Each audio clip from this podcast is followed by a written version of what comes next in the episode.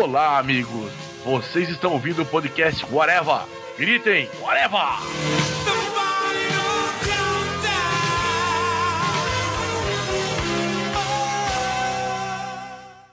You may be wondering why the red suit.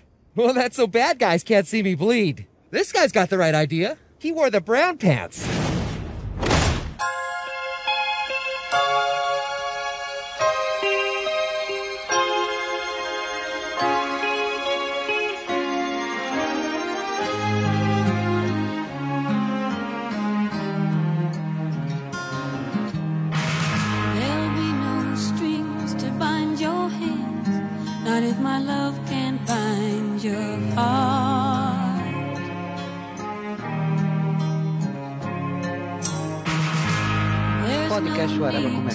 A gente, e eu estou aqui, Marcelo Soares, para falar de um filme e de um personagem que eu nunca imaginaria que a gente falaria nesse podcast, que é o Deadpool. Tenho aqui comigo para falar sobre isso o senhor Thiago Moura, o senhor Luiz Modeste E eu só uso sabonete Francis. e o senhor Fernando Fonseca. Eu nunca pensei que eu estaria vivo pra ver o nascimento do Life Diverso no cinema. Caralho, que merda. E eu acho que a grande surpresa realmente é isso, né? A gente nunca, como eu falei, a gente nunca imaginou que a gente estaria falando do Deadpool de, de um filme que a gente tivesse gostado do próprio filme. Com a presença do mestre Rob Liefeld do filme, né? Faltou o Fabio Nicieza, né? Pra ver se tinha briga. se tinha. Eles estavam tretando no bar dos mercenários e a gente não viu, cara. Velho, eu tô, eu tô muito assustado com 2016, cara. Eu gostei de um filme do Deadpool, eu gostei de uma apresentação da Lady Gaga, Porra, e eu tô também. de uma música do Justin Bieber, cara. Porra, o que tá acontecendo? Eu, eu não sei que realidade é essa que eu tô vivendo agora. Eu acordei, eu dormi algum dia e acordei num mundo paralelo. Acordei no mundo que a Lady Gaga tá cantando David Bowie e tá mandando bem. Cara, Sim, você acordou num mundo em que a Lady Gaga tá can- cantando e ganhando prêmio por atuação. Ela ganhou. Ah, é, ganhou, ganhou o Globo de Ouro. Não, e o mundo que o Stallone vai ganhar Oscar de melhor ator coadjuvante, velho. Não, um, um mundo onde o de Leonardo DiCaprio pode ganhar um Oscar de verdade. O que tá acontecendo? o Papa se encontrou com o patriarca da, da Católica Ortodoxa depois de mil anos. Pô, o, o Papa, o outro Papa lá, teve um relacionamento quase amoroso com uma mulher. Porra, é mesmo, cara, saiu essas cartas agora que eu vi. Você está quebrando paradigmas 2016. O filme do Mad Max tá indicado a melhor filme. Porra! Tá aí, viu? Eu nunca imaginei que um blockbuster massa velho, digamos assim, seria indicado, né? Cara, um blockbuster massa velha australiano. Quase sem falas, cara. As pessoas quase não falam no filme. Pois é. Tem tudo a ver com o nosso podcast, porque é o ano da zoeira, né? Rob Liefeld escreveu 2016, né, cara? Não é possível. Foi Alan Moore que escreveu 2016. Foi amor, amor. 2016 a gente tá em fevereiro, dois meses só. Aliás, nem dois meses. E olha quantos plot twists já tiveram no ano. Velho, só Alan Moore consegue pegar uma coisa que é um lixo, tipo, sei lá, Wildcats, e transformar numa coisa boa. Supreme. Supreme, que Supreme 2016 está sendo escrito por Alan Moore, cara. Ah, Isso eu tenho medo, porque ao longo dos outros anos só fez história, né? Com Cthulhu, É. com, com Ó. destruição. E pra corroborar essa história do Alan Moore, ainda tem o obscurantismo. Fundamentalismo religioso e as pessoas acreditando em terra plana. As pessoas acreditando na Terra plana e provando que a Terra é plana usando uma régua.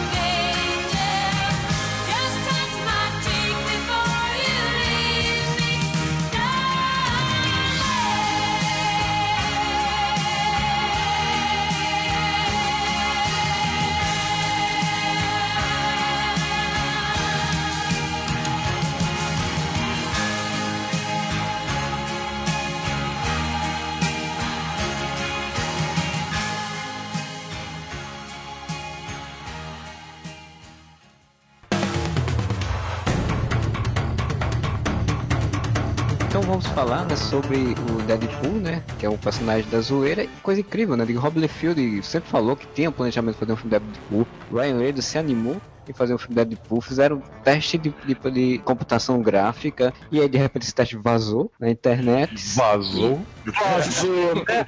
Vazou, né? A Ryan Reynolds aper- apertou enviar. Ups, vazou? Mas aí, mas aí a gente vai falar das coisas positivas do filme. Porque todo o marketing que fizeram do filme foi positivo.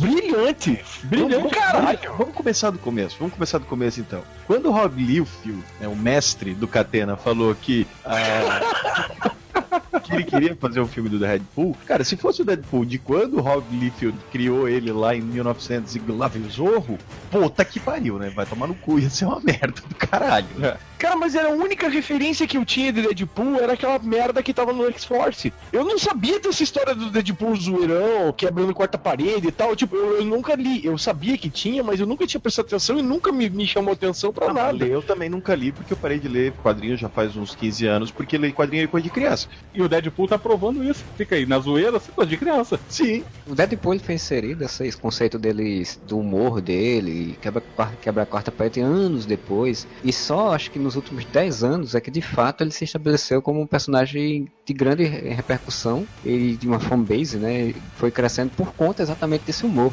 dele, né? E ele se tornou o substituto do Wolverine, né? Ele tá em todos os gibis da Marvel hoje, cara. Sim. A única referência que eu tinha do Deadpool foi uma saga que eu li da Gayle Simone, que era a saga da morte dele, na verdade, assim, que é, sei lá quantos anos atrás, em 2004, 2000, acho por aí. A Marvel tava no problema exatamente com o Rob Liefeld, né, porque ele tava eh, retomando, tentando tomar os direitos do Deadpool, de criação, e a Marvel então matou o personagem e criou um outro personagem chamado Agente X pra poder tomar o lugar dele. E Podia aí, ser o logo- Agente G, né? Aquele que o Gerson e aí depois a Marvel entrou num acordo e o personagem voltou, né? E eu acho que depois desse retorno dele é que ele começou de fato a ganhar popularidade. O que eu acho curioso esse negócio que o Modeste falou dele estar em todas as revistas é porque a Marvel ela tá indo numa campanha contra os filmes da Fox. E aí de repente Deadpool é o único que ele não- ela não fez isso. É o único que ela aumentou a participação dele. Então deve ser realmente um personagem que tá vendendo bastante, né? Cara, o Deadpool tá numa equipe de Vingadores. Quando que você ia pensar nisso? Duvido que o Rob Liefeld tenha pensado nisso quando criou o personagem.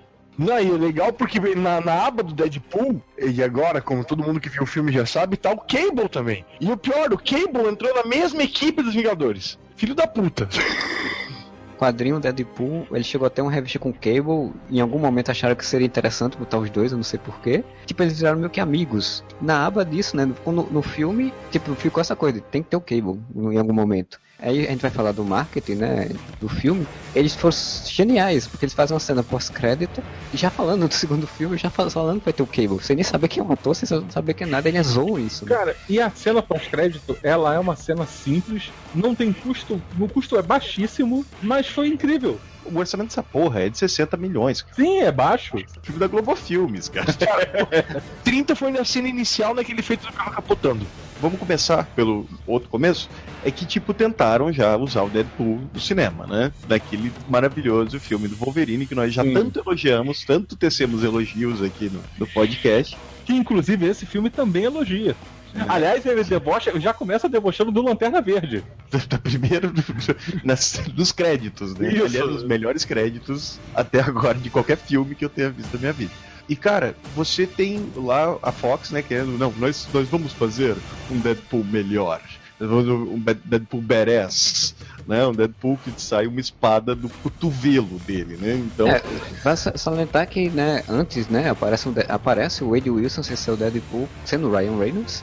Ele já tinha uma personalidade comédia, né? Ele zoava e tal. Só não era o Deadpool como a gente conhecia com o uniforme e com as habilidades. E aí depois foram trazer de novo o personagem sem nem falar, né? Costuraram a boca dele. foi uma, um remendo, né? Porque na história roteiro original, na filmagem original, não era o Deadpool. Alguém achou que seria muito genial ser o Deadpool ali no final, e daí inseriram ele depois. Porque quem gravou aquela cena, se não me engano, foi aquele, aquele cara que é lutador, fodão, que faz vários filmes de luta, agora não sei como é o nome dele. E, É, o Ray Park fez o Darth Maul e tal. É, talvez, provável. E daí no final disseram, não, mas vai ser muito legal se for o Deadpool. As pessoas vão adorar, né? E daí as pessoas adoraram. A cabeça da pessoa do executivo lá. As pessoas que adoram esse personagem porque ele é de um jeito vão adorar ele aparecer totalmente diferente, né? Ah, mas aí, né, tá Zack Snyder aí pra isso. Cara, eu sempre achei o Ryan Reynolds um ator muito mequetrefe. Não, assim, é, é um filme engraçado, porque ele tem um ator ruim, um personagem ruim e a gente tá falando bem. Porém, entretanto, todavia, velho, eu devo ter assistido uns três filmes do Ryan Reynolds em que ele fazia o papel de débil mental que ele é, sabe? é muito bom, cara, ele fazendo esse papel. É, tanto Cara, que. vamos dizer que ele só fez bem em papel de débil mental. Tem uma comédia romântica que ele faz com a Sandra Bullock que ele, Ele faz faz um débil mental, a proposta, sim, ele faz Isso, ele é, ele é um- Funcionário débil mental. E aí ele faz um filme que ele era gordo, ele fica gostosão e volta pra cidade e só toma toco também. Porque ele também é débil mental. É, é o É, que bate na criança. Isso, esse mesmo. Tá vendo como é que é o débil mental? Eu tenho a impressão assim, ó, que existia um- aquela fase galãs, eh, mega galãs, tipo Tom Cruise, Brad Pitt, né? E daí nos anos 2000 veio a fase galã pocó. Além de galã, o cara tinha que ser um imbecil. Então você tem o Ashton Kutcher, você tem o Ryan Reynolds, você tem o Chris Evans, que Chris só tá Evans. saindo disso. Zac Efron. Zac Efron. Esse galã Bocó era casado com a viúva negra, com esse Scarlett Johansson.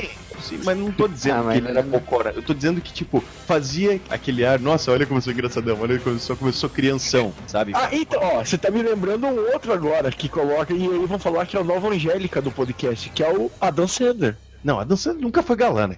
Porra, mas foi Bocó, né? Não, mas aí, aí a gente não tá falando sobre retardados só. É retardados e que eram galãs. Exatamente. Todos eles têm aquele estigma meio Kelso, assim, sabe, do, do Kutcher. O Ryan Reynolds, ele tentou fazer filme sério, ele fez aquele horror em MTV, que, olha, é um horror de verdade. Um enterrado vivo. E Enterrado Vivo eu não vi. É legal, cara. Esse filme é bacana. Eu não ia ver um filme de duas horas que ia mostrar o Ryan Reynolds dentro de um caixão. então, não vi. Mas eu vi filmes bosta dele, tipo Dono da Festa. Aí, cara, quando deram pra ele um personagem que é ele, o cara agarrou com unhas e dentes. E quantos anos que o Ryan Reynolds tá falando que quer fazer o negócio do Deadpool? Eu não acho que deram pra ele, eu acho que ele fez tudo acontecer. Não, digo no papel do Wolverine. O Uhum. Wolverine ali foi quando ele disse, véi, vamos fazer essa porra. Tá insistindo nisso desde então. Aí o que o cara fez? O cara é produtor executivo do filme. O cara provavelmente ele tava do começo ao fim ali, tá ligado? Tipo, em cima do bagulho. Ele fez toda a campanha de divulgação, cara. Ele gravou trocentos videozinhos, velho, que Não, provavelmente... ele gravou vídeo pro Brasil, pra tudo quanto é lugar. Aquele da Austrália que ele zoou com o Hugh Jackman é muito legal, cara. Aquele chapéu com as rolhas que ele fica zoando. Aquele que ele fala da campanha de- do câncer de testículo pra se tocar, mas pra não se animar muito. Uma campanha como se fosse um filme romântico pra você levar tua namorada no cinema. Aquilo foi foda. Então ele usou todo a zoeira, que ele é um cara zoeiro, ele é um cara zoado, inclusive, ele usou toda essa zoeira em função de promover esse filme, cara, e de fazer esse filme acontecer. E é por isso que o filme ficou bom. Primeiro, ele é um dos produtores, logo você tira aquele problema de produtor metendo o bedelho o tempo todo, né? Então, sendo ele um dos produtores, ele conseguiu negociar melhor, digamos assim. Qual é o maior problema de filme de super-herói, principalmente super-herói que usa máscara? Tinha que mostrar a cara do ator. Cara, todo filme do Homem-Aranha, eles dão um jeito de arrancar a máscara da cara do Aranha. O Capitão América não passa uma cena sem que o capacete voe da cabeça dele. O Homem de Ferro arranjaram até a desculpa de a gente ver por dentro do, do capacete dele pra depois a gente poder ficar vendo a cara do Robert Downey Jr. Todas as cenas em que o Deadpool tá como Deadpool, que não é uma cena o que ele tá em casa, o que ele tá antes de, de sofrer a transformação, ele tá de máscara, cara. Eles não ficam, tipo, arranjando desculpinha pra máscara dele voar no meio da briga. Ele tá de máscara. E depois da transformação, ele não só tá de máscara, como ele tá uma maquiagem medonha na cara, cara. E uma máscara de Wolverine por baixo da máscara. É. Também. Outra coisa que acontece muito é o produtor falar sem saber do que tá falando. Então, assim, toda a campanha ele foi feito, e aí você pode gostar do filme ou não gostar. Isso daí é, é livre como qualquer outro filme, não tem problema, você pode não gostar e tal. Mas se você vai ao cinema para poder ver o filme, ele te entrega aquilo que a campanha de marketing estava te dando. Você não chega assim, olha que surpresa, ele me entregou uma coisa assim, eu não imaginava. Eu imaginava que fosse o um filme sério e ele tá sendo Homem de cômico. Ferro 3. Homem de Ferro 3. Pois é, é justo, ele é honesto com você desde o início. Goste ou não, mas desde o início, desde a campanha de marketing dele, lá desde que começou, fala assim: olha só, eu vou fazer um filme e o filme vai ser assim. Ficou lá, você de repente pegou, foi ver o filme, e o filme era exatamente o que tinha dito que ia que ia entregar. Fernando, outra coisa importante é, tipo, como o Ryan Reynolds estava fazendo um filme do Deadpool e ele estava indo atrás disso, não vê um filme em que você vê o Ryan Reynolds interpretando o Deadpool em que o ator é mais importante que o personagem. Não, cara, para ele, o mais importante é o personagem. Por isso que a máscara fica na cara dele mais da metade do filme, ou quase todo o filme. Aliás, a máscara é muito maneira. É, máscara é muito sensacional. E... Mas é aquele tipo de máscara que assusta, que tem expressão no olho. Mas é muito desenho animado, muito. Sim! É, é quadrinho. É a adaptação mais fiel que teve até agora de quadrinho, cara. Não tem jeito. Pra uniforme, sim.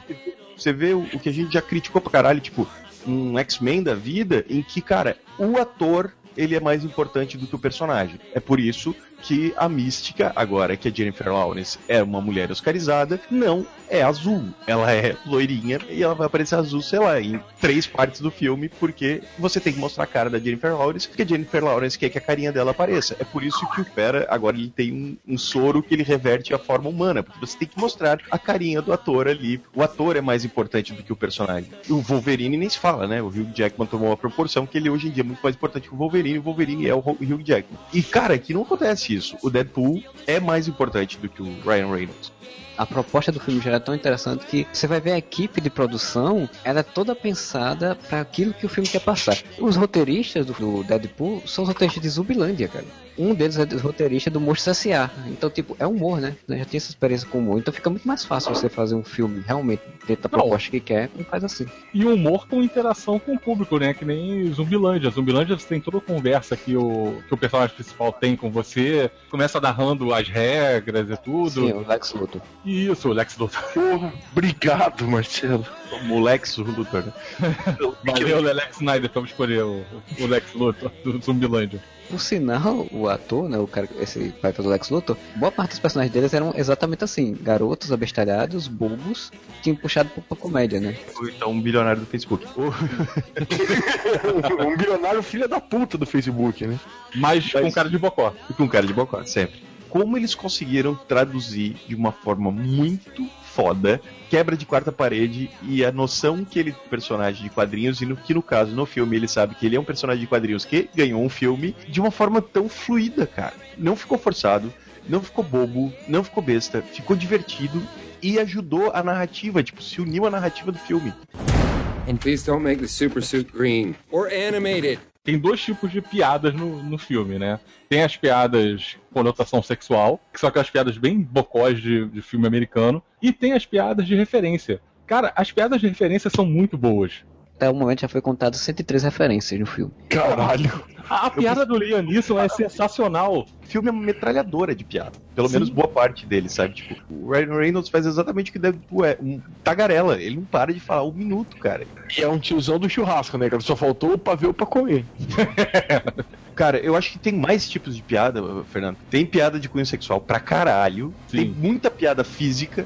Ele arrasou com a atuação física vendo esse filme. Eu nunca vi ele fazendo tão bem assim. Sim. Cara, a- a- falando em atuação física, não sei se nesse conceito que entra, mas aquela cena que ele vai brigar com o Colossus é, É genial. do caralho. Aquele quebra, se quebra todo. Aquele que e ele depois quebra o braço, corta. Ele nem corta a mão, o Colossus vai puxar o dedão. Que ele, que ele fala, que ele fala do, do 127 horas. Isso é um spoiler. Sensacional. Fala, coitado da esposa. Ele pega no pau do Colossus, galera. Essa piada do, do 127 horas, dias antes do filme estrear, eles lançaram um pôster dele imitando o pôster do 127 horas. Além das piadas físicas, sexuais, de referência, eles criam pequenas situações do, ao decorrer do filme que é de chorar de rir, cara. Taxista, cara. O que é do taxista? A, a hora que a hora que tá lá com, com o táxi que tem a conversa paralela, que é, é na parte final do filme, que ele fala defendendo o, o Colossus lá e a visão que ele, que ele tinha do que, que o, o taxista devia falar, e ele fica falando, murmurando o que, que ele acha que o taxista devia fazer. Mate ele. É muito boa. A própria piada com os X-Men, que ele fala assim: é, não teve verba pra poder ter mais X-Men. né? Isso foi do cara. Outra. Então, ah, você tem que falar com o professor Xavier. Qual? James McAvoy ou Patrick Stewart? Porra. E ainda mete assim: desculpa, mas é que a cronologia de vocês é muito confusa. Esses subplotzinhos, eles têm começo, início e fim, cara. Tipo, começa com a primeira viagem de táxi que ele faz com o cara, que ele fala que ele tá atrasado e olha no relógio dele na hora da aventura. Isso. E o cara tá falando lá da mulher dele que tá trocando ele pelo cunhado, que ele fala, tá me trocando pelo Banchul, acho que é o nome do cara. Badu, Ele- Bandu. Badul. Badul. Que é tão vil e asqueroso quanto é Bonito. Cara, mas a hora que. Na, na segunda parte, quando eles estão no táxi, tá o Colossus, a Mega Sônica e o Deadpool, que ele passa num buraco e o cara grita no porta-mala, velho. É o Bandur do porta-mala. Sofre um acidente e batem atrás dele. Bandur. Isso que o, que o Moura falou é uma coisa que eu já queria ressaltar mesmo, da construção do roteiro, cara. Porque qual a lógica normal de um filme de super-heróis? Você começa a história mostrando o cara lá normal, tendo a vida dele, acontece uma merda, ele ganha os poderes. Qual a primeira coisa que ele faz? Ele quebra isso. Você já começa ele como, como um herói. Como um herói, no caso, um herói, né? Já começa ele com os poderes atuando. Você constrói metade do filme nisso pra depois começar a contar a história. Então, isso, essa formação que eles fizeram pra contar a história utilizando piadas e com pequenas cenas e tal, como falou, né? é, Narrativamente ficou muito bom, porque você não cansa o público, né? Você não faz o público ficar chateado. Até o negócio da quebra da quarta parede, ela não fica só como piada, ela fica como um baita de um, de um instrumento do roteiro para te explicar a origem dele, sabe? Você tem a narrativa em off que você já viu em outros filmes. Você já viu no Homem-Aranha. Tobey Maguire fazia narrativa em off, né? Quem eu sou? Eu sou o Homem-Aranha. Essa é uma história de amor e blá blá blá. Ele faz a mesma coisa, só que é como se realmente fosse o Deadpool olhando pra você. Sabe o que, que me lembrou? Lembra dos normais? Eles paravam e comentavam, conversavam com o público no meio da cena, assim, tipo, tava acontecendo alguma coisa, eles viravam faziam um comentário. Cara, me lembrou muito esse tipo de narrativa. E, cara, a, a cena do quando ele descobre que tem câncer, por exemplo. Primeiro você tem todas a cena do encontro dele com a Vanessa, que é muito legal. A passagem de tempo, né? Que é eles transando em várias ocasiões. Eu vi até uma crítica elogiando, né? Do, do cuidado, do apuro, até com o corte de cabelo dela pra mostrar a passagem do tempo, né? Sim, porque ela tinha cabelo curtinho e o cabelo dela vai crescendo, né? É. E você vai vendo eh, dois transando em várias. Aliás, sem o menor problema. menor pudor, nudez, é. Sem o menor Cara, pudor. a Gisele não entendeu, mas eu falei, eu não comemoro o Dia Internacional da Mulher. É, por sinal, o- foi uma coisa interessante, né? Porque também, geralmente, mocinhas de história de filme são chatas. E a personagem da Morena Bacarin, né? Da A brasileira, Vanessa, a Vanessa, ela não é chata. Ela é Não. tão porra louca quanto ele. Tanto que ele Tu fala, né? Que ele... mano. O filme fica até meio triste quando ela fica muito tempo sem aparecer, sabe? Não, e aí até ele mesmo fala, né? Que tipo, a loucura dela, né? Ele fala meio que se complementam, né? Porque o Wade Wilson ele já é mostrado como um cara que é meio louco, né? Meio, meio assim, no sentido de ser meio zoador já, não sei o que. Ao mesmo tempo que ele já tem um, um bom coração, ele não é totalmente, mas é um mercenário, né? Faz coisas. É, ele, sa- ele saiu do, da Forças Especiais em desonra, depois de ter matado não sei quantas pessoas e tal. Ele já é um filho da puta. e ela é uma puta. Peraí, vamos devagar. Quando uma coisa que ele já fala é que, tipo, eu sou um filho da puta, mas eu vou atrás de pessoas mais filha da puta que eu. Tanto que ele não faz nada lá com ele, só dá um cagaço no menino da pizza, porque ele sabe que o menino da pizza é inofensivo. Numa cena Então- genial, né? Ele, tipo, o cara entra, eu pedi uma pizza. Ele, ele pizza. sai do banheiro. Quem é você? Vou matar seu gato. Porque eu não tenho gato. Então de quem que era aquela caixa de areia que eu dei um barro em cima? E você vê, construção de roteiro. Rapidamente você entende quem é o Wade Wilson, né? Você entende qual é a lógica dele. Ele fez isso tudo pra quê? Pra ajudar uma garota que o cara estava perseguindo, tá sendo stalker. Tanto que ele Então, não cobra da menina, né? Ele fala, ah, não É, cobrar. pois é. Vai Não. pegar dinheiro de mesado, ele fala. Ele é um filho da puta, mas eles, eles não tentaram cair pro lado de tipo, não, ele é um mercenário. Ele é um B10. Ele é um badass. Ele é um badass. Porra, ele vai morar com a velha cega. Cara, e a velha cega é muito engraçada. A velha cega montando móvel. Porra. Não, e eles discutindo, aqui- eles discutindo o design, cara. que, que era aquilo? E, não, e a minha filha no cinema comigo, ela não entendeu porra nenhuma. Eu falei, cara, são todos designers. Esquece, abstrai. Não, porque eu estou morando com a fulana. Você não lembra que é a fulana? A velha cega do da lavanderia. Aí dá um flashback. pra- Essa mesma. Ele olha assim, ó. Nossa, eu estou quebrando a quarta parede dentro de um flashback. Isso seria quebrar a sexta parede? Não, e por sinal, assim, tanto o personagem dele, do amigo do bar, né? O, o de óculos, quanto a- essa velha cega, são personagens realmente da história em quadrinhos. São os dois únicos amigos dele nos, nos quadrinhos. Tem até uma história que ele voltou no tempo, no Deadpool, no quadrinho, voltou no tempo pra ferrar a vida profissional do amigo dele, pra poder o amigo dele ser um fracassado pra ser amigo dele. Puta que pariu. Amigo bom esse.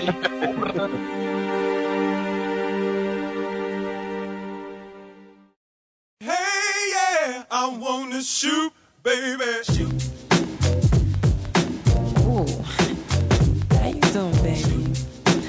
Todas as piadas que vocês estão falando até agora, vocês viram um filme legendado, certo? Sim. Eu vi dublado e tá idêntico, cara. Ah, que bom, cara. Que bom. Cara, a dublagem tá. A, a- a- o festival de filho da puta que tem, assim, cara. E- e A hora que ele começa, que, que eles pegam a Vanessa, ele dispara a falar filha da puta. Sim, sim. O meu medo era esse, tipo, eu não vi dublado, mas até o, o rapaz que trabalha comigo me perguntou se eu vi dublado ou legendado, disse que eu vi legendado e que eu temia que o dublado, né, os filhos da puta virassem filhos da mãe. Então, o meu outro medo era o que, que a distribuidora podia fazer aqui como subtítulo. Graças a Deus não teve. Imagine, Deadpool, a aposta mortal. Não, ia ser Deadpool, Mercenário Trapalhão, uma coisa assim. Fizeram um abaixo assinado pra ter uma versão com cortes PG-13, né? Ia ter dois minutos de filme. É, Nos Estados é. Unidos. Pelos Estados É, Unidos. fora os países onde foi proibido, né, cara? Foi proibido na China, no Irã. Falaram que não vai ter uma versão do diretor porque não tem o que botar mais. Já foi. Não, cara, tá, tá redondinho eles cortaram. Só cortaram algumas piadas, né? Parando pra pensar de uma forma mais fria, assim, a trama do filme passada no presente, ela é curta. Ela é tipo um dia na vida do É, Deadpool. né? É o que eu falei, né? A coisa da construção de roteiro foi muito bem feita. Porque, tipo, você for pensar bem, você perde metade do filme só numa cena de luta. E todo o resto é flashback. Vai voltando contando flashback. Aí depois que tem essa cena de luta, ele vai pra casa da velhinha e depois vai pra outra cena final. A história, se a gente tirar os flashbacks, é ele atacando o carro do Francis, piada genial também. Ele é Francis, ele tirou a Jax do detergente. então você tem ele atacando o carro do Francis, o Colossus e a Negasonic Teenage, eu não sei o nome dela inteiro. A Negasonic atrapalham a captura, o cara foge, vai até o bar, descobre a Vanessa, sequestra a Vanessa, ele se arma e vai contra o cara. É isso. E escreve o nome do Francis com corpus. Isso, Não, e ele vai resgatar a Vanessa e esquece as armas no carro. Essa, essa. Puta que pariu, cara. Eu não sei te dizer em qual é a cena que mais ri, cara, mas tipo, quando ele desce que o Colossus olha pra ele, e as suas armas? Ele. Pô, É mochilinho da Hello Kitty. tentando ligar, e daí toca no celularzinho do taxista com a carinha do Deadpool, assim. Mr. Pool. Mr. Pool. O Colossus com sotaque de russo, gente. Também tem na dublagem. A dublagem é carregada no sotaque russo. Por sinal, se você for ver, né? O Colossus foi a melhor versão que foi feita do Colossus, não tem nem como, né? É indiscutível. E a melhor personalidade que podia ter até no quadrinho, porque no quadrinho não é tão interessante quanto, quanto Sim. é nesse filme. E outra, cara, qual foi o orçamento de X-Men 2 e 3? Foi mais de 100 milhões, eu suponho, né? Não deve Sim. ter sido menos de 100 Esse milhões. tipo de filme é geralmente no mínimo 150, 160. É, o Deadpool foi 60 milhões, né? E eles conseguiram deixar o Colossus transformado em aço o filme inteiro. Coisa que. E bom, Nos outros filmes, eles apresentam o, o Colossus de ferro, de- transformado em cena no escuro durante 10 segundos, cara. É, é que tá a questão da preferência, né? Eles sabiam que, tipo, eles queriam ter o Colossus e sabiam que tem que fazer uma coisa boa, né? Então apostaram isso. Sem contar todos os efeitos. né? O efeito da Negasonic também é muito legal, muito bem feito. Muito bom. As cenas de ação no, na ponto lá da- dos carros explodindo e, e- e girando e tal, são, também são muito bem feitos. Quer dizer, eles souberam gerenciar o dinheiro que eles tinham de uma forma bem feita. Não, e assim, e a Mega Sonic me lembra que eu fiquei rindo das piadas da Sinhead O'Connor, né? Nossa, Sinéad O'Connor, onde foi tirar isso? Cara, e ela é igual, ela é igual a Sinhead O'Connor. Depressivo e careca. É, igual. Você é adolescente, né? Provavelmente vai alternar longos silêncios e um comentário maldoso. O que que vem agora? Longo silêncio e um comentário maldoso. Não, e a guria tweetando a parada no meio do, do começo da luta, cara. E a gente nem falou da Gina Carano também, né? Que também entra muda e sai calada, né? É, cara, não me provou nesse filme que que bom que ela não é Mulher Maravilha, cara. É, Verdade. também. Tem um negocinho do roteiro que é meio bobo, que é aquele lance dela ficar mastigando palito de fósforo, Que é só pra ele poder, pra ele poder esse- sair lá. porque esse hábito dela desaparece assim que não precisa mais ter o palito de fósforo. né? É, né? Só um recurso ali para no roteirismo pra ele sair, né? O sobre a Negasonic eu achei interessante porque é, eles escolheram né, a personagem por conta do nome, que acharam foda. É um míssil, né? Uma versão feminina do míssil. No, no quadrinho não tem é, relevância nenhuma, cara. Mas no filme, assim, aquela atriz que eles escolheram, cara, ela é altamente carismática. Que, que vontade de ver um filme do Colossus da Negasonic. Eu acho que foi o Zé que ele falou que queria ter um tio que nem o Colossus. Cara, o tiozão Colossus com a aprendiz teenager chata, aborrecente, cara, ficou muito bom. Agora eu acho assim, ela como um sidekick do Deadpool, cara, pra mim ia ser muito boa, porque a interação também ficou muito boa. Eles zoando ela. no gibi ela não é? Cara, no gibi ela aparece, é, mas ela não é assim exatamente uma sidekick, Ela é bem saiba. diferente, inclusive, do Gibi, né? Eu vi a aparência dela, nunca li nada com ela. Mas é bem mais zoadinha, assim, ela no Gibi. É meio Bjork no Gibi. É, o nome dela, traduzido é Míssil Adolescente Megassônico. Cara, que nome foda. Pô, o Deadpool fala isso, né? Nossa, que nome animal, quer trocar? Come on. You gonna leave me all alone here with less angry Rosie O'Donnell? Vocês já falaram, mas eu sou obrigado a repetir. Quando ele chega na mansão, que ele bate na. Porque é muito hilária a forma que ele chega na mansão, né? Tipo, ele tá puto, aí ele vai lá, bate na porta, tá, vocês me fizeram perder. Nossa, que mansão gigantesca. Mas só tem vocês aqui. Até parece que o estúdio não teve grana pra pagar os outros X-Men. Os X-Men, tirando a trilogia original, os novos você tá vendo a estrutura a partir dos anos, né? 70, 80 e tal. E ele já fundamentou um X-Men no presente, Sim. com a casa estabelecida, com o Colosso estabelecido, a lógica de tutores e alunos e pronto. Tipo, a Fox, se ela quiser, ela pode fazer um filme no presente já dos Ela, X-Men. ela pode, ó, esquece tudo que fez e continua daí. Não, mas assim, gente, vocês não se esqueçam que o Deadpool e o Cable viajam no tempo. Ah, não, não, não, não complica. Eles podem ir pros anos 80 ou 90. Não, o próximo não, filme, não, depois não, do 40 não, vai ser nos anos 90. Cara, imagina o filme Deadpool com referência no Kids on the Block. Tá, mas não precisa. Não, não precisa viajar no tempo. Embora vai ter viagem no tempo, até porque a, a cena final já fala isso, né? Já fala, ah, o Cable, sabe como é que é, né? Ele viajava no tempo. Mas, cara, eu acho assim, o Cable, eu até acho legal de utilizá-lo, mas eu acho que não precisava ter a viagem no tempo, porque você podia estabelecer, o tipo, o Ciclope tá nos anos 80. Ciclope tem quantos anos naquela porra daquele filme? Ah, vamos um- botar que ele tenha 16, porque ele tem cara de novinho. Já se passou o quê? 30 anos? Ele vai ter... 40, quase 50. Seis. Ele podia ter um filho Cable já, né, velho? Tentar encaixar essa cronologia que está sendo criada, ela já não se encaixa por si só. Porque vamos fazer uma pequena conta aqui, né? O X-Men First Class se passa em que, em que época? 1968, É o final dos anos 60. 60. vamos botar, né? Crise dos mísseis cubanos lá em 62? Isso. Isso.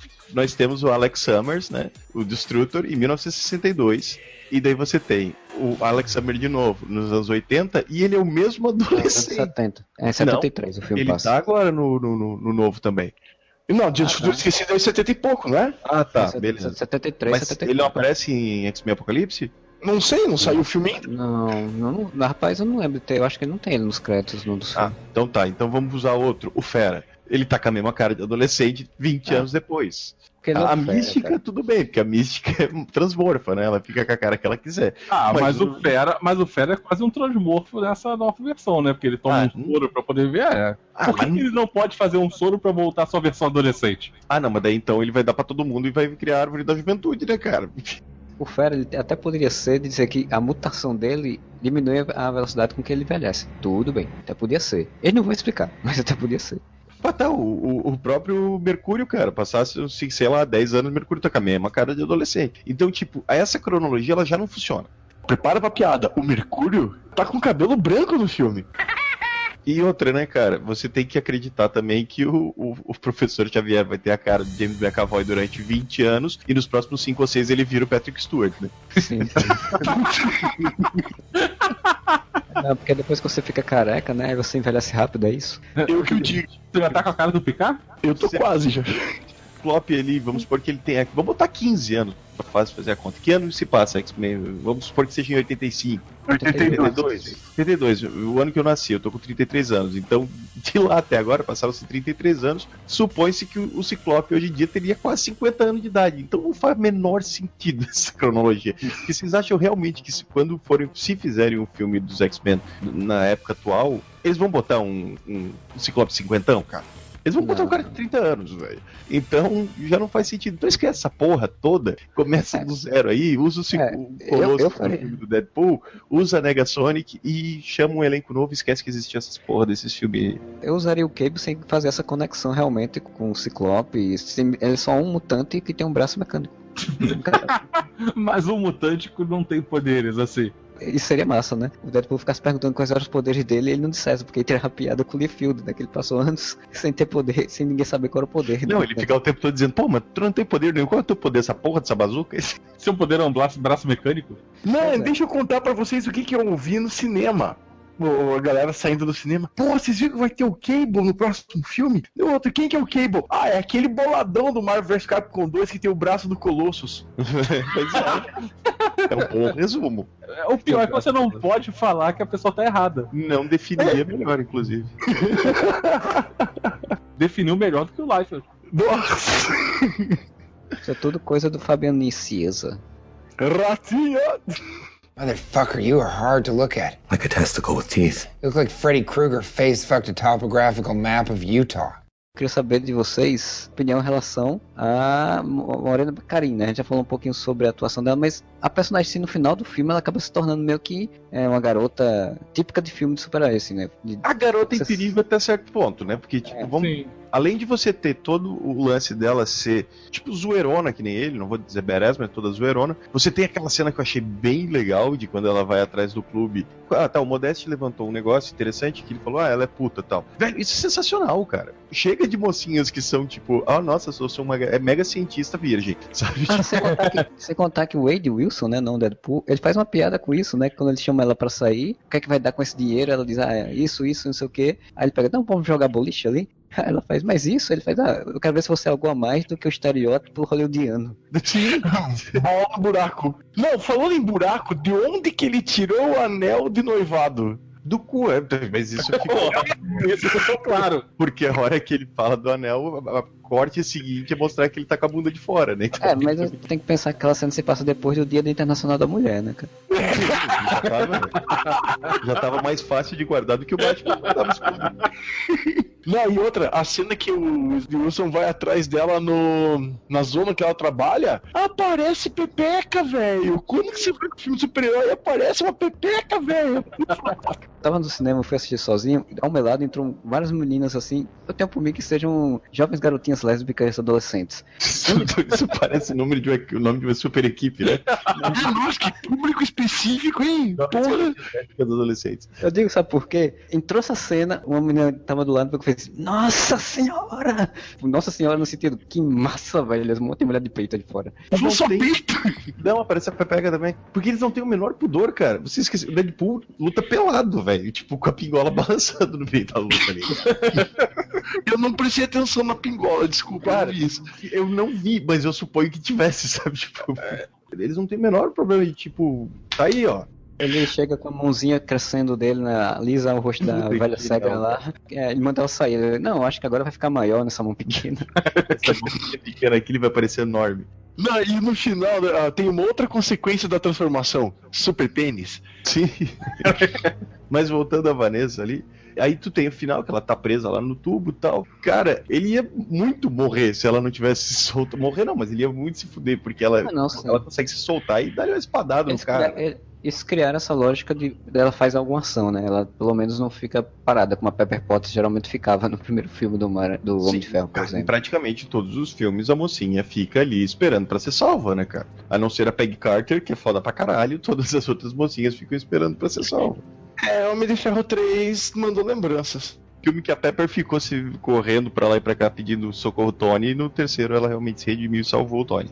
É, ela falou, porra, já que o Tony não resolve esse negócio, eu resolver. Verdade. Mas isso até, se a gente parar pra pensar, até a gente já comentou isso em outro podcast, e provavelmente em breve terá um podcast só pra isso. Os caras estão sabendo escrever bem, né? Mulheres, a gente comentou, acho, no podcast passado. Você não tem mais aquela menininha que fica ali, princesinha Disney, socorro, socorro meu príncipe. Então na própria vida em si, né? Porque, tipo, ele teoricamente morreu, né? Porque ele foi pro projeto Arma X, que não é chamado de Arma X. E ele teoricamente morreu e ela, tipo, ela seguiu, né? A vida. Ela, tipo, foi continuar trabalhando e tal. E, e sofreu, morreu, se angustiou lá, mas continuou trabalhando, seguiu e tal. Não ficou se lamuriando no canto. Todos os arcos eles funcionam bem, até pelo pelo entrecorte deles ser de uma forma dinâmica e fora da ordem, não deixa cansativo e você consegue acompanhar. Porque se a história tivesse seguido de uma forma, vamos supor, natural, né, cronológica certinha, você ia ter o desaparecimento da Vanessa no começo do filme e o ressurgimento dela no final. Graças a esse entrecorte, a Vanessa é uma personagem que tá presente o tempo todo no filme. Cara, se o filme fosse colocado em ordem cronológica, ele cairia a nota dele. Isso é um filme normal. O Z, que desse assistiu a Amnésia do, do Nolan, né? E não, disse que não gostou muito. E o engraçado é que o DVD do Amnésia, ele tem como você botar a versão pra assistir em ordem cronológica. Tipo, se fosse em ordem cronológica, o filme não tinha graça nenhuma. O Zé falou, cara, esse filme não tem graça nenhuma. É só porque ele é de trás pra frente, porque senão ele ia ser um filme normal. Exatamente por isso ele é genial. Exatamente por isso ele fez sucesso, porque o cara pensou fora da caixa, né? Ele pensou diferente, né? Mas se eu contasse essa história de trás pra frente e deixando um mistério. No caso do Amnésia, é até porque você tem a mesma sensação que o protagonista, né, cara? Você também não Exato. lembra das coisas que ele passou. Exato, você vai acompanhando com ele à medida que ele vai né, retornando a história. No Deadpool, eles tiveram essa, essa sacada porque, como a gente falou aí, A construção de roteiro dele é uma construção de roteiro simples e típica de filme de super-herói do início dos anos 2000. Justiceiro, Demolidor, é, o Homem-Aranha tipo, o que eles fizeram foi mexer com isso, e isso, como eu falei lá no início do podcast, é o que dá a graça do filme, né?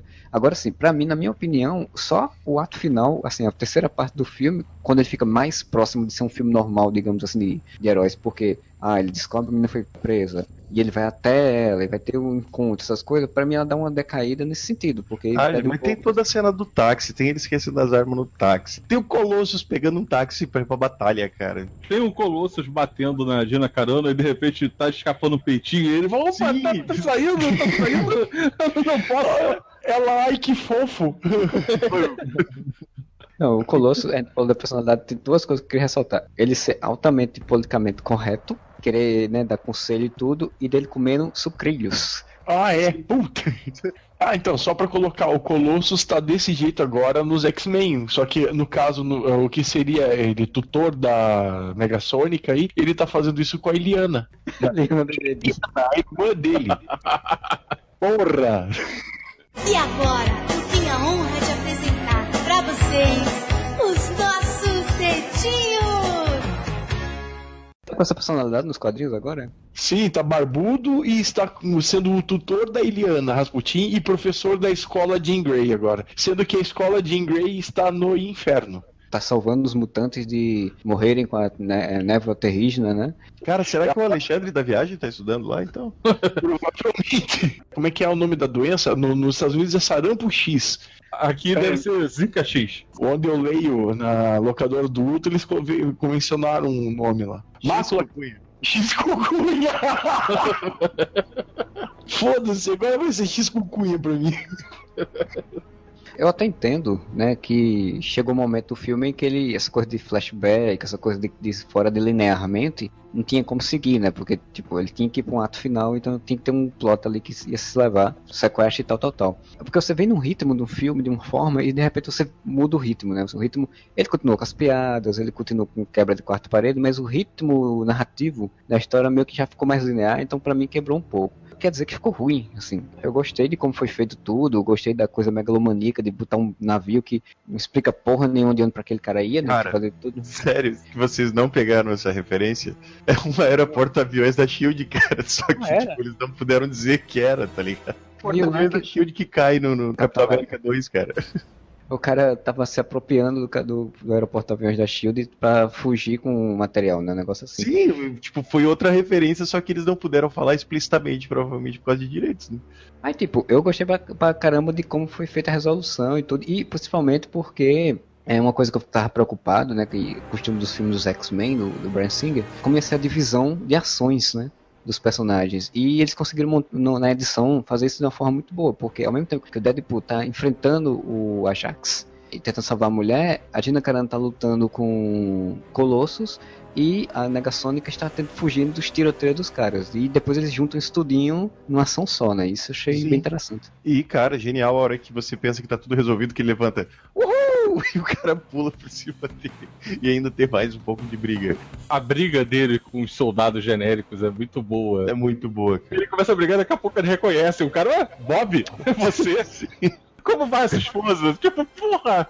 E óbvio, a cena final que ele tá com a arma apontada pra, ca- pra cara do Francis. Colossus começa, pense bem, você tem cinco momentos na vida em que você pode ser definido como um herói. Então você, bang! Você falou pra caralho, porra. Tá, tá, tá, vou prestar atenção nos outros quatro momentos da vida. E é engraçado, né? Porque quando ele tá caído lá, que ele reencontra a Vanessa, tá caída, tá caída também, não sei o que, tipo, e é aquele momento, né? Momento romântico de se encontrar, aí eles começam a botar a animação de, de unicórnio. De, de Sim, não, mas ele tá com a faca na cabeça, cara, ele tá delirando foda. Porra, que massa, cara. Eles começaram a fazer um negócio totalmente quebrando, assim, na questão romântica da cena. Não ficou brega, não ficou cafona, quebrou até o lance da. Tava aquela negócio da briga, da ação, da violência, e pô, eles quebram com outro negócio, outra piada visual. Não te deixa, em momento algum, troço assim, nossa, como a gente quer ser sério. Em momento algum, não tem uma cena do filme que eles pensam assim, não, agora é sério. Assim, os momentos românticos, chega no final que, que ela vai tirar a máscara dele, que ela vai, tira e tem a segunda máscara. Sim. É a cara do Hugh Jackman lá, que foi presa com um grampo, porque ela vai e tira, nossa, tem o, o grampo do grampeador, assim, no queixo dele. Isso me lembrou do, do início do filme, né? Quando ele começa a falar que, tipo, ah, eu sei, você sabe quanto tempo demorei pra tentar conseguir esse filme, quantas pessoas eu tive que que- De quem que eu tive que chupar as bolas pra fazer esse filme? Rima com Polverine. Eu com o Wolverine, é muito boa. Cara, na dublagem eles falam esse Polverine, cara. Pô, pra você ver como ficou troço bem feito essa dublagem, cara. Não, eu queria falar agora, que falar um pouquinho, já que a gente falou, tá falando do Deadpool, falou da Vanessa, você falar um pouco desse, da ala vilanesca da coisa, né, desse projeto, porque a gente tem ali o projeto Arma X, né, que é o que o personagem de fato nos quadrinhos entrou e participou, só que ali eles não deram o nome de Arma X, deixaram só a coisa misteriosa do cara recrutando, e depois jogaram pra um, um vilão que é também cientista e que tem toda aquela dinâmica ali de mostrar outros personagens e tal. Eu achei aquilo ali, assim, de uma coisa tão interessante de ser feita, porque você desmistificou a coisa da grande corporação que está fazendo experimentos. Você transformou aquilo ali simplesmente num traficante de pessoas. Assim. Tanto que ele fala, né, que, esse lugar parece tão, tão limpinho, esse lugar é escroto pra caralho. É, e o que é legal, né? Porque tem um momento que o cara fala, não, você acha que a gente ia fazer isso pra transformar pessoas em heróis, né? A gente faz isso, vende, pessoas ganham poderes pra empresas, pra governos, eles fazem um jeito de controlar eles e botam eles pra, pra trabalhar. Exatamente um paralelo com o tráfico de pessoas internacional, cara. Isso eu achei muito legal, assim, um subhipótese, um, sub, um sublinha ali no filme como Deadpool é, né? Coisa boa que não usaram a arma X, né, cara? Que não quiseram, não, arma X, e nós fizemos o Wolverine. Eles não botaram o jornal Striker, né, pra ser o vilão da porra Pois é, cara, porque o cara que aparece, ele tem toda aquela cara de que eu achei que ia ser o Striker, né? Que eles chamaram, dizendo, meu nome é Joseph Striker, eu sou descendente do, do É. Striker. Sou neto do Striker. Tô falando do, do cara que vai recrutar mesmo ele no bar, Ah, né? o Pedófilo. Que chama ele de pedófilo, diz, olha, ele tá a 50 metros dessa escola, isso é bom ser. O que, que eu posso fazer por você além de atrair criancinhas pra sua van? E, Cara, isso é muito legal. Ele zoa com a cara de todo mundo o tempo todo, fazendo piada o tempo todo. E sem limites, porque a conversa entre ele e a Vanessa chega uma hora que, que pula o limite do humor e vai, né, cara? Tipo, disputando quem teve a infância mais traumática. Acho que nos Estados Unidos tem um pouco essa, essa história antes, que eu já vi isso em outros filmes também. Que tem uma história de fudido, de acabado, de lascado na vida, outra pessoa contar uma história pior, e você começa a seguir, e aí você não sabe mais se tá mentindo, se é verdade. Ué, o Máquina Mortífera 3 tem isso. Eu ia falar isso agora. A Quando, isso, e o Higgs ficam disputando quem tem mais é, cicatrizes. Ah, isso aqui é um machado, ah, isso aqui foi uma escopeta. Ah, escopeta isso não é nada. Isso aqui é. Você quer faca com serra? Entra rasgando e sai cortando. Mas, tipo, os vilões acabam ficando só realmente como um fio narrativo, né? Tu não tem muito a motivação do vilão. É, o vilão ele acaba sendo esse vilão unidirecional, né? É só mal porque é mal, que nem o pica-pau. E aí ele botou essa coisa dele não sentir nada porque, tipo, é pra justificar que ele não sente emoções, ele é um cara duro e não tá nem, nem ligando pra o que vai acontecer com os outros, só quer saber de ganhar dinheiro, né? E a Rose McDonald, lá, ela, ela é só a capanga, né? Tipo, Rosie O'Donnell. Rose McDonald. Não, mas o lance eu acho assim, nesse caso, velho, foda-se o vilão, sabe? Tipo, você só precisava ter um impulso pro Deadpool agir, né? Não, é nesse que nem- filme cabia. Cabia, não é como em, sei lá, Homem de Ferro 1, que eu acho que o grande defeito é o fato do Monge de Ferro lá, o objetivo dele durante o filme inteiro é tirar o Tony da jogada, tomar a empresa pra ele e continuar vendendo arma pro exército e encher o cu de dinheiro. E daí no final ele simplesmente diz, não, eu vou botar essa armadura gigante e destruir a cidade, sabe? Tipo, Ali não, você tem o, o lance do, do- do- Qual é o objetivo dele? Dinheiro. Ele tem um negócio. O negócio dele é criar mutantes e vender mutantes para como armas. O Deadpool se torna um problema para ele. É, um problema que ele achou que tava morto. E aí depois, Sim. quando ele vê que o Deadpool não tá morto, aí ele vai, ah, agora eu quero foder com a vida dele. Matá-lo antes, é só isso. Essa é a Sim. motivação dele. Cara, ainda bem que não tem tipo flashbacks mostrando a infância do Francis, como ela foi traumática e transformou ele num cara mau, né? É, ele sofreu bullying por se chamar Francis. Não, totalmente desnecessário.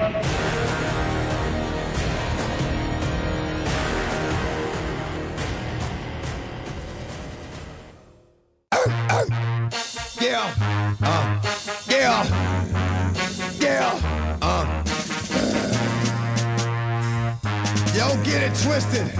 This rap shit is mine, motherfucker. A fucking game. Fuck what you heard. It's what you hearing. Hearing. Listen. Como é que vocês viram o filme? Eu vi com mais cinco pessoas. E assim, eu era o único que tinha o mínimo de conhecimento de quadrinhos ali pra poder saber qualquer coisa, né? Sobre personagem e tal. E o filme funcionou muito bem pra todos os seis que estavam vendo o filme. Ah, sim. E isso é, é muito positivo. Ah, sim, sim. Eu vi com um amigo meu que não lê quadrinhos, só assiste os filmes da Marvel mesmo e, e olha lá, né? Que assiste só, tipo, Vingadores e Homem de Ferro, talvez. E, cara, tem muita piada que não precisa, sabe? De explicação. Aí tinha algumas que eu tinha que explicar, tipo aquela do, do Patrick Stewart e do James McVoy, eu tive que explicar pra ele o que, que, que, ele tava querendo dizer. Isso é a vantagem de você saber jogar muitas piadas, né? Porque você faz piadas para aquele cara que é entendido daquele assunto e piadas gerais que todo mundo vai pegar. E aí, como esse filme ele é aberto, né? Você só precisa entender que é uma história de um cara que tem poderes. E você já vai pensando, é uma história de super-herói. Tanto que acontece, como o Modesto chegou a falar pra gente, de, de pai levando criança pra assistir o filme. Nossa, um monte.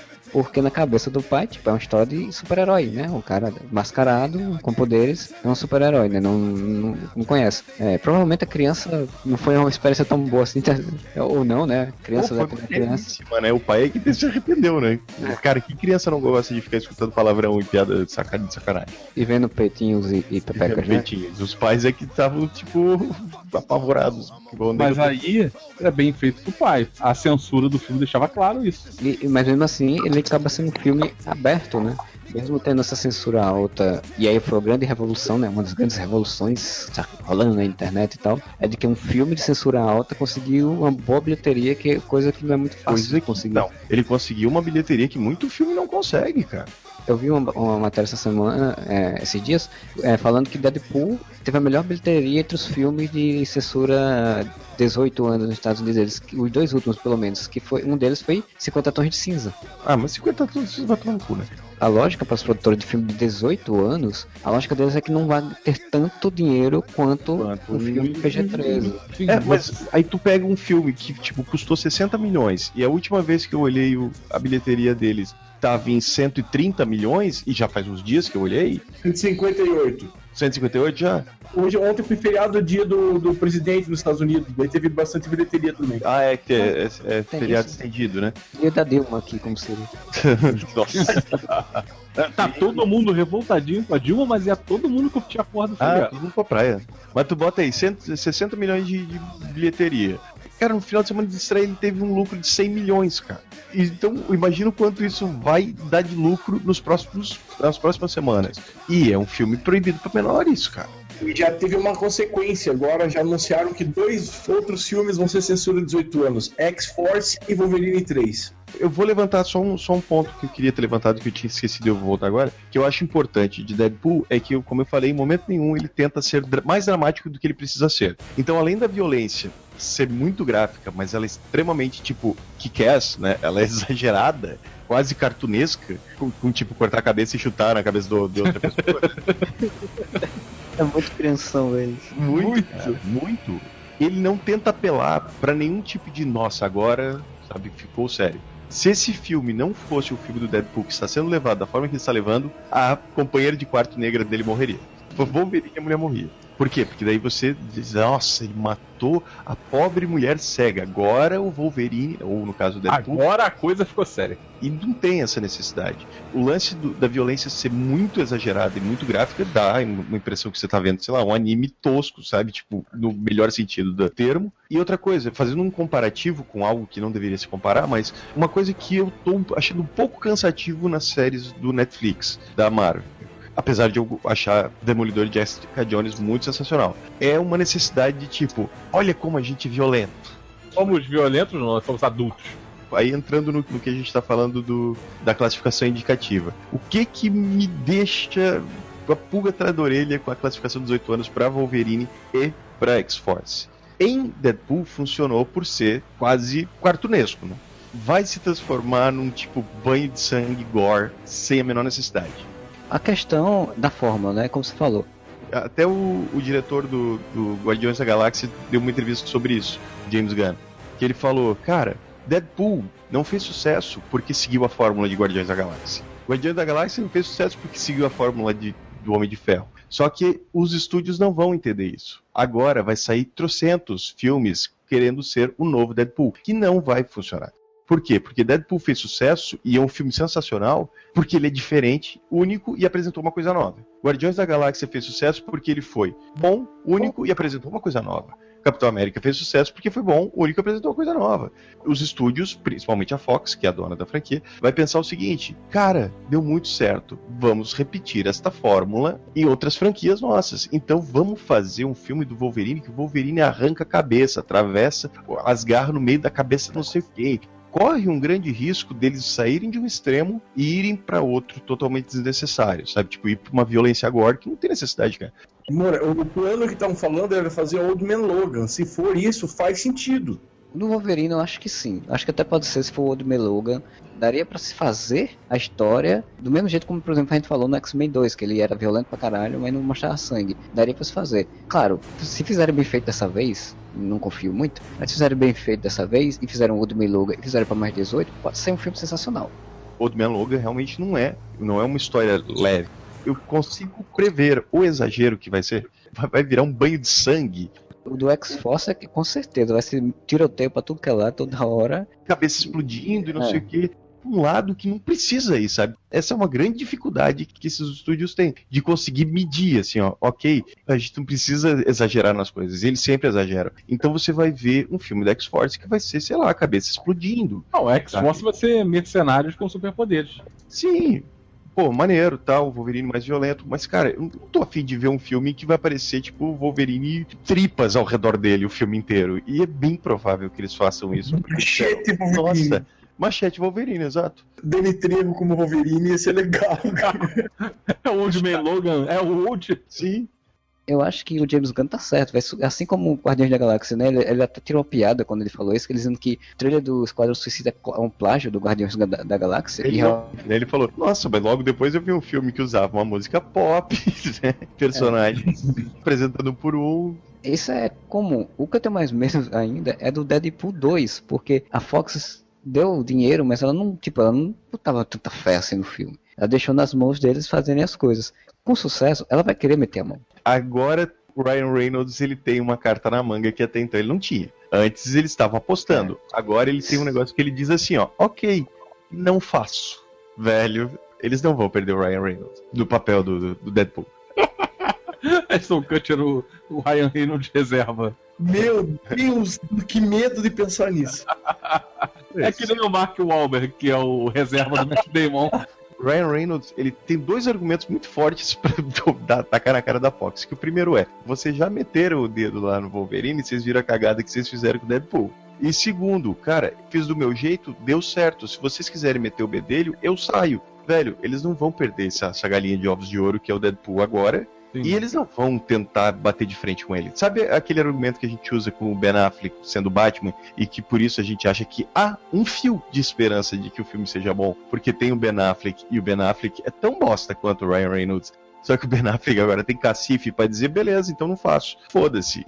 Nesse caso, a Fox tem mais chance de cagar Wolverine 3, porque o Hugh Jackman, apesar de ser um cara muito legal, ele é um cara egocêntrico para caralho. A chance dele meter o bedelho e querer que o, Old Man Logan seja tipo um Clint Eastwood misturado com Robert Redford, ao, invés de ser o escroto que ele é nos quadrinhos, ou que o próprio X-Force saia simplesmente um mercenários mal feito com superpoderes, do que eles conseguirem estragar Deadpool 2, cara. Cara, imagina se o X-Force eles chamam o Dolph Lundgren, chamam o Sylvester Stallone, aí chama o Jason Statham. Tem que ter o começa- Terry Crews. Terry Crews eu não duvido, cara.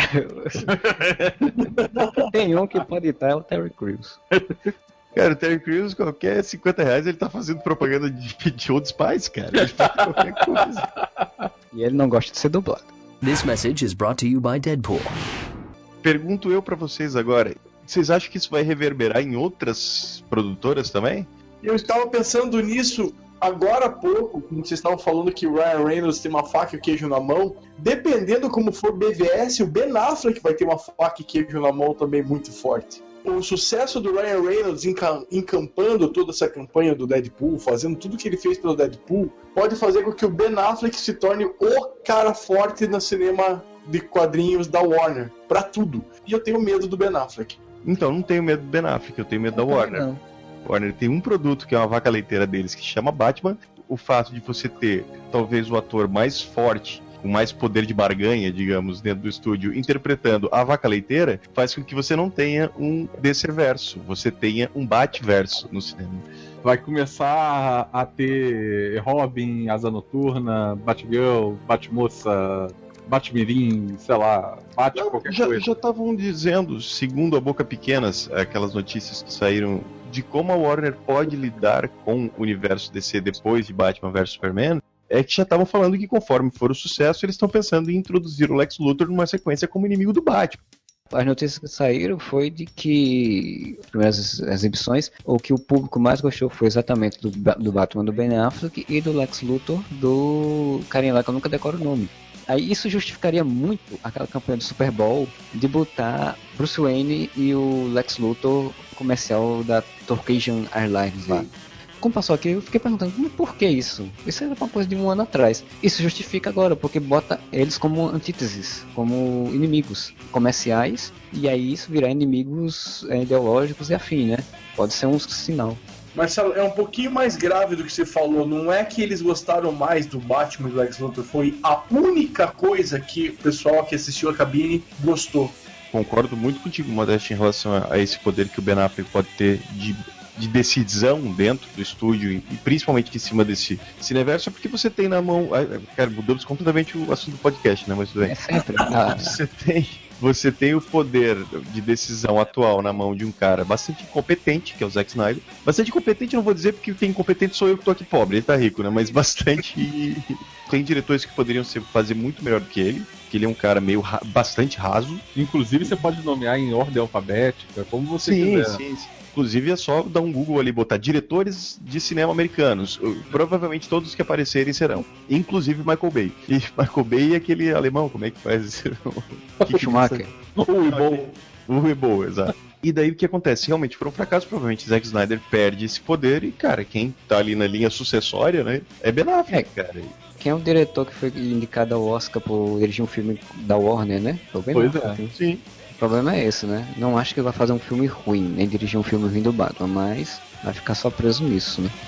O Moura perguntou aí, você perguntou de que pode se espalhar para outros cantos. Eu vou dizer o ponto que eu acho que provavelmente vai se espalhar, seja o filme da Youngblood. Filiação do, do, do livro inverso.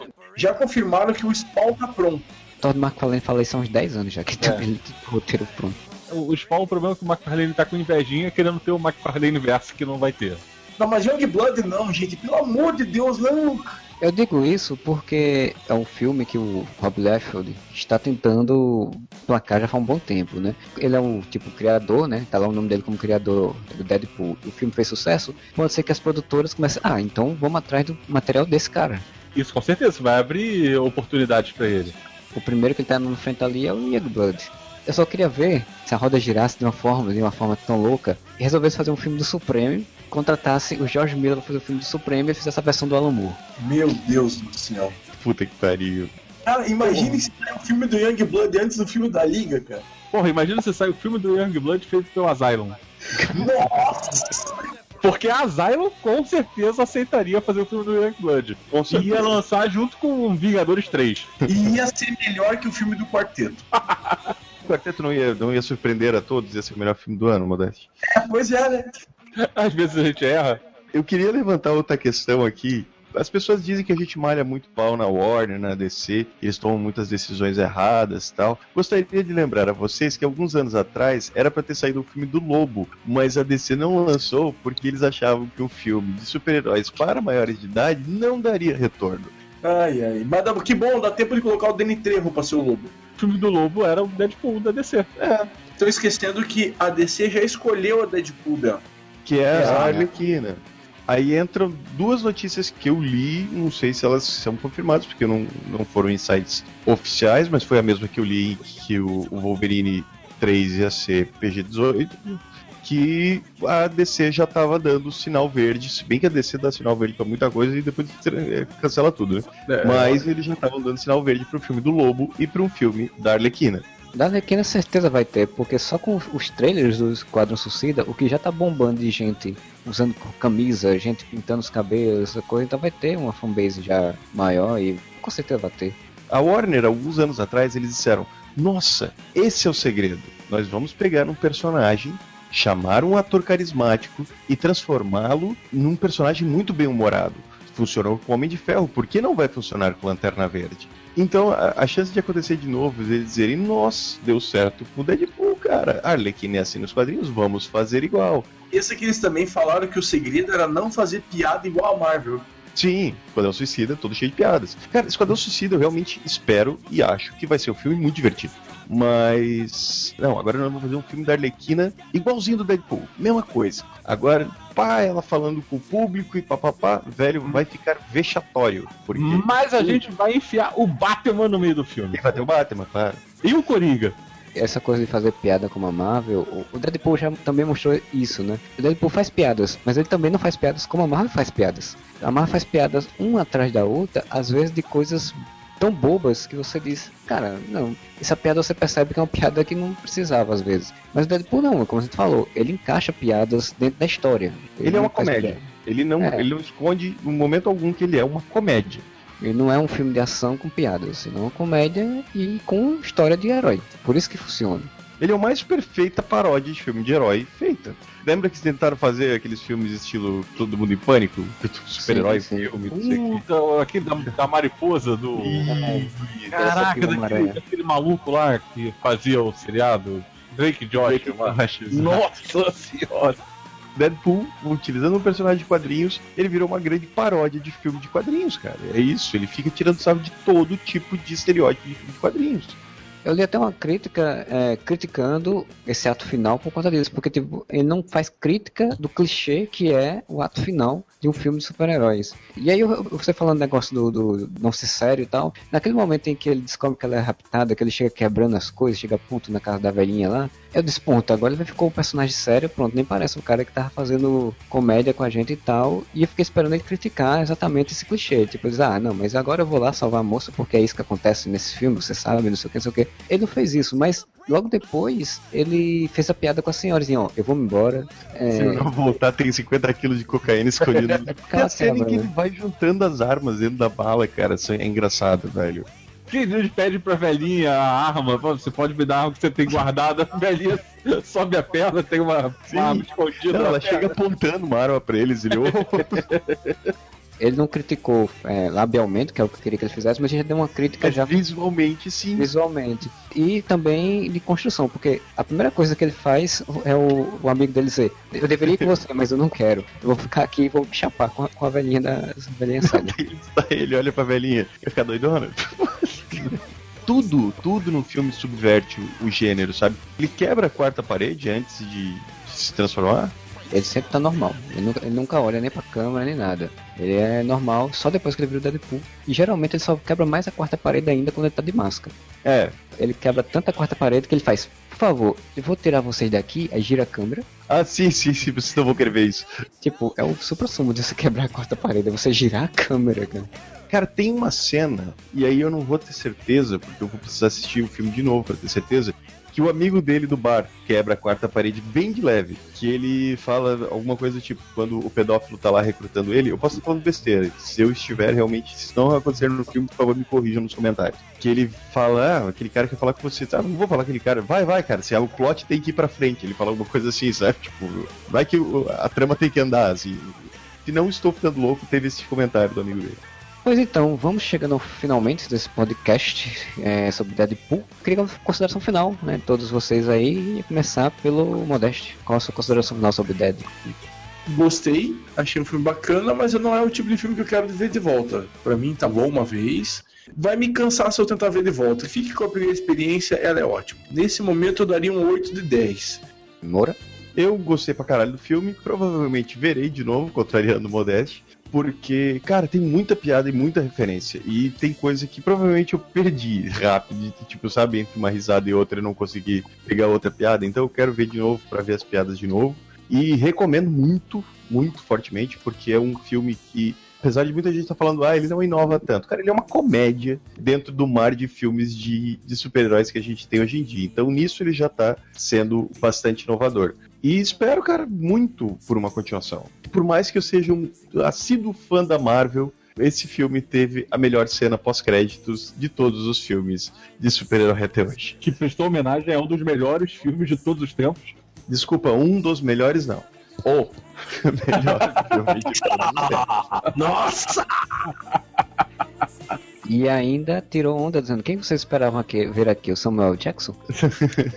então, o senhor Fernando Fonseca, com as considerações finais.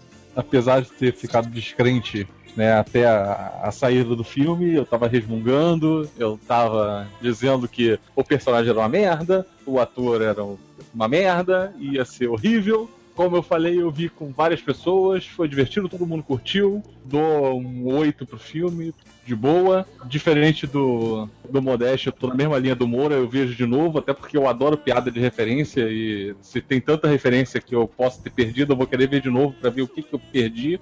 Eu recomendo muito, vai ver no cinema, você vai curtir, só se divertir, desliga, passa o quê? Umas duas horas de filme que deve ter? Uma hora e quarenta. Uma hora e quarenta. Não, aí, é rápido. Vai se divertir, passa o tempo, refresca a cabeça, vai rir um pouco e veja o poder que um, um roteiro bem amarrado consegue fazer para um filme. Não é nada maravilhoso, não é nada mirabolante, mas o roteiro é justo e ele é bem amarradinho e leva o filme numa boa. Quando eu saí do cinema, eu saí todo animado. Porra, mas eu vou rever esse filme 10 minutos, 10 minutos depois. Eu já não tava com tanta animação de revê-lo. Mas hoje, falando hoje, eu acho que eu vou, ainda vou ver novamente, porque eu sinto que Deadpool é um filme que eu, que eu vou rever várias vezes. Diferente, por exemplo, eu gosto do Guardiões da Galáxia, mas eu não consigo ter vontade de rever Guardiões da Galáxia tanto. Deadpool eu acho que eu vou conseguir ver mais.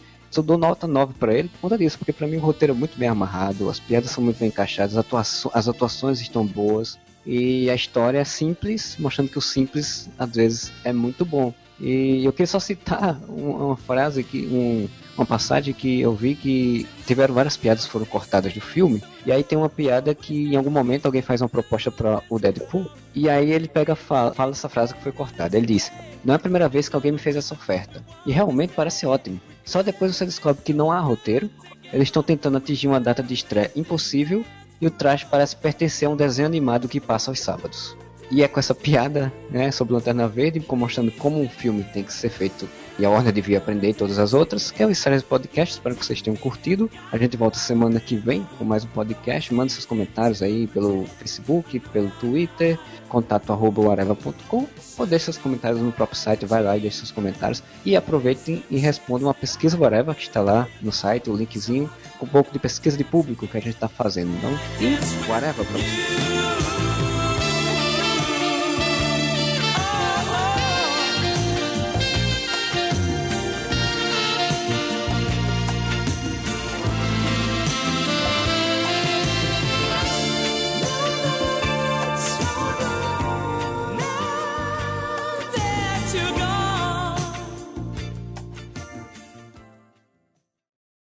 Hashtag peidei e saí. I'm touching myself tonight.